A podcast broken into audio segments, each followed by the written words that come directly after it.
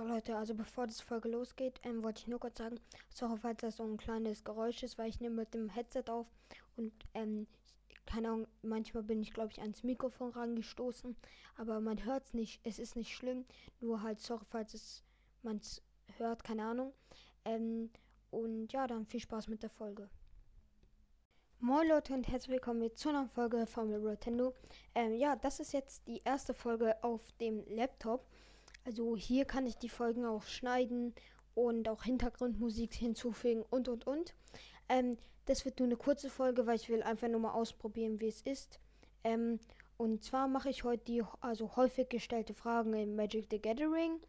Ähm, die Folge wollte ich jetzt eigentlich nicht machen, aber die ist halt relativ kurz, aber dennoch interessant. Und das ist gut als sozusagen Testprobe ähm, auf dem Laptop. Und ich würde sagen, dann fange ich jetzt auch an.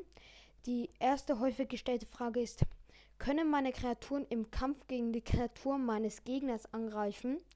Ähm, die Antwort ist nein, Kreaturen können nur Spieler oder Planeswalker angreifen, ähm, nicht andere Kreaturen. Kreaturen fügen sich nur dann gegenseitig Kampfschaden zu, wenn der verteidigende Spieler mit einer Kreatur eine angreifende Kreatur blockt. Also man kann nicht gezielt eine Kreatur vom Gegner angreifen. Ähm, dann eine weitere Frage.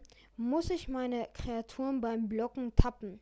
Die Antwort ist nein, aber nur ungetappte Kreaturen können blocken.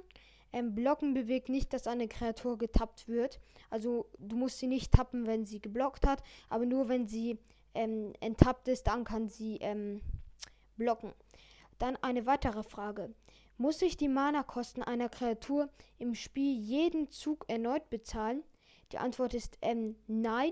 Du musst ihn nur einmal bezahlen, wenn du die Kreatur wirkst. Danach bleibt sie so lange im Spiel, bis sie zerstört oder auf eine andere Weise durch einen ähm, Zauberspruch oder eine Fähigkeit aus dem Spiel entfernt wird. Dann jetzt, glaube ich, die vorletzte ähm, Frage. Darf mein Gegner sich die Karten auf meiner Hand ähm, und in meiner Bibliothek ansehen? Das ist jetzt, glaube ich, eine Frage, die ihr euch wahrscheinlich auch selber beantworten könnt. Aber ich sage es jetzt nochmal. Nein, nur du kannst deine Handkarten sehen und niemand darf sich deine Bibliothek ansehen. Es sei denn, ein Zauberspruch oder ein Effekt erlaubt dir, deine Bibliothek nach etwas Bestimmten ähm, zu durchsuchen. Dann für heute die letzte Frage. Ähm, was passiert mit einem Spontanzauber oder einer Hexerei, nachdem ich den Zauberspruch gewirkt habe? Die Antwort ist, ähm, der in der Textbox beschriebene Effekt tritt ein und dann wird die Karte auf deinem Friedhof gelegt. Ähm, ja, dann würde ich sagen, eigentlich das war schon mit dieser Folge. Ich hoffe, sie hat euch gefallen.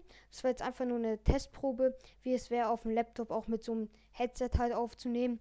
Ähm, ja, weil falls hier in der Folge irgendwas passiert, äh, muss ich die Folge nicht nochmal aufnehmen, sondern kann es halt einfach rausschneiden. Und ja, dann würde ich sagen, das war's mit dieser Folge. Ich hoffe, sie hat euch gefallen. Habe ich schon mal gesagt, aber egal. Und ja, ciao.